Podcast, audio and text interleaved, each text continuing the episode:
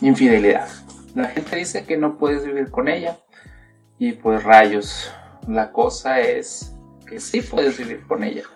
Con lo que probablemente no puedas vivir es con los comentarios de tu mamá, de tu hermano, las críticas de tus amigas y pues la carrilla de tus compas. Pasa algo muy curioso cuando hablamos de infidelidad. Nadie quiere que le pongan los cuernos, pero en el momento en el que le pasa un tercero, uff, festín celestial. Queremos saber hasta el más mínimo detalle. Queremos un culpable, una víctima inocente y una jugosa trama digna de una película de Tarantino.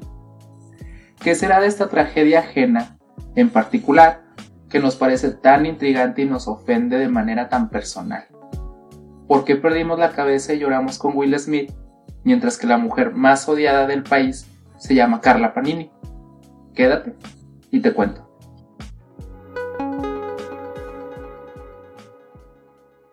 Los míticos cuernos, el Sancho, la traición, hermano, una situación que le puede pasar incluso a la persona más carita, más amable y más equilibrada de todas. Hasta las parejas de ensueño tiemblan ante la posibilidad de que les pongan el cuerno. Y pues como alguien que ha estado en un par de relaciones serias y honestamente me he visto en una complicada relación con este concepto que llamamos fidelidad, ¿quién mejor para abordar el tema? ¿Sería mejor ir a terapia? Probablemente. ¿Sería igual de divertido? Obviamente no.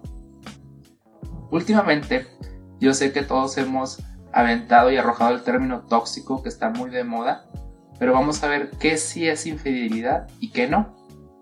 Y pues como esto no es en realidad una cátedra, no te voy a andar dando 20 definiciones con 5 autores en formato APA. Una infidelidad es cualquier violación de un contrato establecido con respecto a la exclusividad sexual y o emocional en una pareja. Ojo, que se entiende que este tipo de acuerdos van a depender de relación a relación. Si lo tuyo es la relación abierta, dentro de ella tendrás tus acuerdos y tus reglas. Si eres poliamor también, si practicas el estilo de vida swinger, serán situaciones que ocupan su propia discusión. Volviendo al soso mundo de la monogamia, se entiende que si rompes esa exclusividad, pues hay pedo. La cosa se pone amplia porque puede abarcar cualquier conducta sexual, o sea, cualquier conducta que dirija a la excitación u orgasmo. Así que tú que estás en cuarentena, mandando nudes a diestra y siniestra, sin que sea parte de tu acuerdo con tu morro o con tu morra, pues bienvenida al club. Igual esas llamadas nocturnas que siempre terminan siendo sucias, las videollamadas, las humorgías, todo eso. O sea, no ocupas un contacto físico para caer en un estado de infidelidad. En esta parte nos vamos a sumergir un poquito en las turbias aguas de la sociología para contestar la pregunta del por qué perdemos la cabeza. O sea, por qué cuando hay una infidelidad nos ponemos completamente locos, histéricos, como tú quieras. Bueno, se saben tal vez ustedes la historia. En algún momento, hace muchísimos, muchísimos años, pues el ser humano vivía en el árbol, perdimos la cola, bajamos del árbol, pasamos del Homo erectus, del cromañón, pie grande, al Homo sapiens. Y pues ahí iban los trucutrus, los cavernícolas, nómadas, errantes, comiendo por aquí, matando por acá, y pues teniendo relaciones en realidad, multiplicados y todo eso.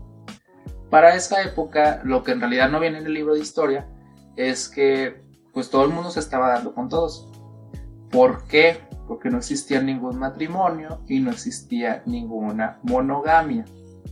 Lo que pasaba es que se tenían relaciones de tipo grupal y como nadie sabía con quién se estaba relacionando, cuando tenían crías, toda la tribu se encargaba de cuidarlas de manera conjunta.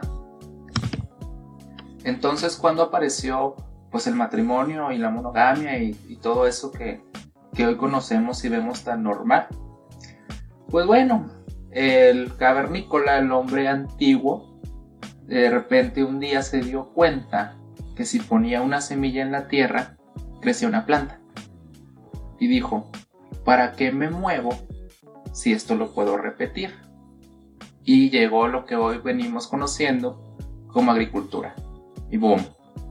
El ser humano pasó de volverse nómada y andar recorriendo lugares en búsqueda de comida a volverse sedentario y quedarse en su pedacito de tierra. Entonces ya para estas épocas el Pedro Picapiedra pues tenía su pedacito de tierra, su casita, sus mascotitas, su ganado y se dijo a sí mismo, si yo no estoy el día de mañana, ¿a quién le voy a dejar todo esto? ¿Cómo me voy a cerciorar mañana de que a quien le estoy dejando esto, pues es de mi raza, es mi hijo, tiene mi sangre? Porque pues no voy a querer dejarle mi tierra a cualquier personita que no sé ni de dónde salió. Y ahí nació el patrimonio y ahí nació la monogamia. Con esta necesidad de asegurarse que el día de mañana le dejaban sus tierras y sus propiedades, su patrimonio, a una persona de su misma consanguinidad, o sea, de su misma relación sanguínea, se creó esta exclusividad sexual para cerciorarse de que el linaje siguiera manteniéndose. Este contrato de exclusividad después se volvió legítimo por el acto del matrimonio, el acto de la iglesia, todo eso. Papeles, religiosidad, cosas que legitimizaban esta unión. Ahora, venimos años, años, años después, aquí 2020, nos enteramos que a Will Smith le ponen el cuerno y la gente pierde la cabeza.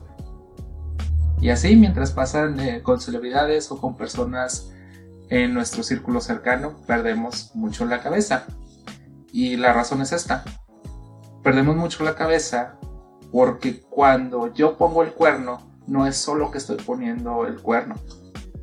Más bien también se la estoy rayando a todo el sistema. Porque vivimos en una sociedad cuyo base es la familia, cuya base es la pareja y que en realidad es más frágil del cristal. Esta idea de que la familia viene de una pareja completamente perfecta, pues es una idea que se nos ha estado alimentando años y años y años y años y nació pues desde épocas cavernarias, me explico. Por eso, sin saberlo en realidad, nos da tanta roña la infidelidad, nos da tanto coraje contra el infiel y nos da bastante culpa si es que así aplica. Pues, ¿cómo no me voy a enojar si me están rompiendo toda mi burbuja?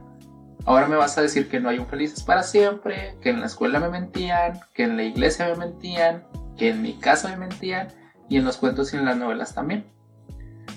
Bueno, ahora, si ya entendemos que nuestra obsesión con la infidelidad proviene de algo súper prehistórico, causas. Todos queremos saber las causas por las cuales nos ponen una infidelidad. Excusas, hay muchas, pero las causas son diferentes a las excusas. Porque las excusas vienen siendo, es que no me pones atención, es que no me pelas, es que mi insatisfacción, es que la rutina, la simple clásica solo fue el alcohol, no significó nada, entre otras. Pero lo bonito de la raza humana es que decimos una cosa y atrás hay un mar de complejas decisiones, emociones y tramas. Y pues yo aquí te investigué unas cuantas para que todavía desconfíes más a la hora de que tengas esta, esta plática con tu pareja sobre infidelidad. La primera teoría es muy psicológica.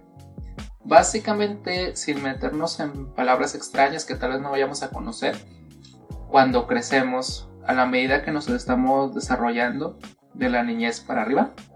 Para poder socializar, vamos generando lazos y nos vamos identificando con nuestros padres. Nuestros padres van a generar una función de satisfacer nuestras necesidades, pero al mismo tiempo van a actuar como figuras de autoridad y en ciertos momentos de represión. ¿Qué va a suceder con estos lazos en un futuro adulto? Pues básicamente hay personas que terminan casándose con sus padres. Se enrolan con una persona que se asemeja mucho a sus padres. ¿Por qué? Por esta necesidad que les decía de buscar alguien que cumpla y cuide estas necesidades que satisfacía el adulto a, a su hijo, pero al mismo tiempo generan autoridad. Entonces es muy común que muchas personas empecemos a andar con alguien y de repente, oh sorpresa, esa maña de tu papá que tanto te vuelve loca, que tanto te fastidia, pues tu esposo la tiene. Entonces, cuando tu pareja cumple esta parte de satisfacción, de llenado de necesidades, de seguridad, de otorgarte seguridad, al mismo tiempo puede convertirse en una figura de autoridad y pues en nuestras cabecitas locas de seres humanos una cosa de repente no es compatible con la otra. Entonces ocurre un quiebre. Cómo desear a alguien y cómo abrirse sexualmente con alguien que a la misma vez te representa control y castigo. Y si no se resuelve esta confrontación, pues se busca la liberación del deseo sexual con un tercero. La segunda teoría es la más sencilla de entender y prácticamente yo creo que muchos la hemos visto en acción. Es la teoría de los triángulos. No sé si te ha pasado que tienes a un amigo o una amiga y por alguna razón en su relación siempre está metido algo. La suegra, el amigo, el ex, el trabajo, eh, no sé, otras, otras cosas, las mascotas, responsabilidades locas que andan por ahí. Esto es la teoría de los triángulos. Cuando existe una tensión alta en una relación, para repartir esta tensión o liberarla, se busca un tercero. Que puede ser desde quejarse con el hijo o con el mejor amigo, o echarle la culpa de la relación al trabajo, o solamente estar trabajando demasiado para evitar la relación, o no sé, buscar pleito con la suegra, etc. El tercero puede ser cualquier cosa, persona o situación. Trabajo, iglesia, amistades, familia, los hijos. O ya bien, la infidelidad en sí, teniendo relaciones con un tercero. De repente en esta dinámica el tercero logra de cierta manera estabilizar la relación, ya sea porque se libera la tensión o cubre alguna necesidad no explorada en la relación primaria. Y puede suceder que todo marche con tranquilidad, el problema es que la causa de tensión en esta pareja pues no ha sido resuelta. Entonces es como ponerle un curita a una herida que en realidad ocupa suturas o una cirugía. Y hay dinámicas de triángulos que funcionan por años. Creo que todos hemos visto esas parejas que se la pasan teniendo problemas, se la pasan metiendo a terceros en sus relaciones, vaya, ya sea trabajo o situaciones, y funcionan como un reloj.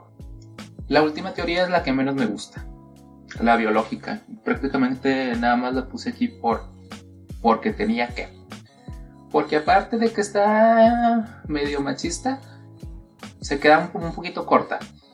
Básicamente dice que como el hombre todo el tiempo tiene esta capacidad biológica de fertilizar, o sea, de reproducirse, de tener hijos, su pulsión por procrear es demasiado demasiado grande para controlarla y por eso pone el cuerno. Esta teoría, aparte de no explicar nada de infidelidad femenina, es demasiado simplista. Primero, la mayor parte del tiempo la gente tiene relaciones por placer, no por querer tener más hijos.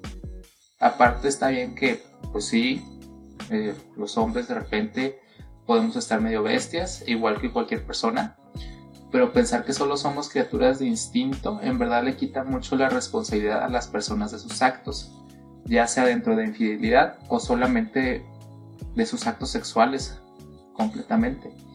Entonces, con esta teoría la verdad no me quedo mucho. ¿Con qué sí me quedo de todo esto?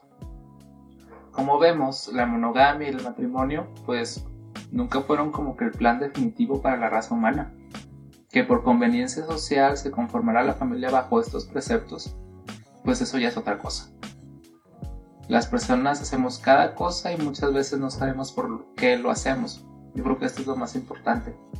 No te digo que por escuchar este programa vayas a perdonar cada infidelidad o te vuelvas poliamor o algo por el estilo. La tirada es muy diferente. La tirada es que si no quieres ser fiel, si no va contigo, pues lo digas desde el primer día, ¿no? Si para ti una relación de dos no es ideal, dilo. Si quieres algo abierto, dilo. Si quieres algo casual, pues dilo para respetar los sentimientos de la otra persona. Si ya pusiste el cuerno, pues te invito a que veas que las causas son muchas, pero que el procesamiento adentro de una de esas decisiones, pues es un poquito más complejo. O sea, échate un clavado adentro de ti, a ver qué te falta, a ver qué necesitas, cómo está esa relación, dónde está esa tensión, si fue solamente un capricho o si en realidad está cubriendo pues necesidades más importantes que has estado ignorando este tiempo. Si ya te pusieron el cuerno, pues ya no hay más, ya no hay vuelta atrás, ¿no? Igual, échate esa checada en tu relación, no te martirices buscando que seas un culpable. Perdonar o no perdonar es una decisión completamente tuya. Si perdonas te van a juzgar por perdonar. Si no perdonas, también alguien te va a juzgar por perdonar. Entonces la decisión es completamente tuya. Y pues recuerda que también en todas las historias uno siempre se va a ver como el héroe y el otro como el villano. Y las cosas nunca son tan blancas y tan negras. Entonces, chécate, ¿no? Soy Eduardo Valdés, recordándote que las relaciones son complicadas. Esto fue todo por hoy. Y como dijo un buen amigo, pórtate mal, cuídate bien. Esto fue Mañosa MX, tu podcast de sexualidad, relaciones, género, etc. Escúchanos en Red Circle, Spotify, Apple Podcast y síguenos en nuestras redes sociales, arroba manosa MX y arroba Edo Valdés en Instagram.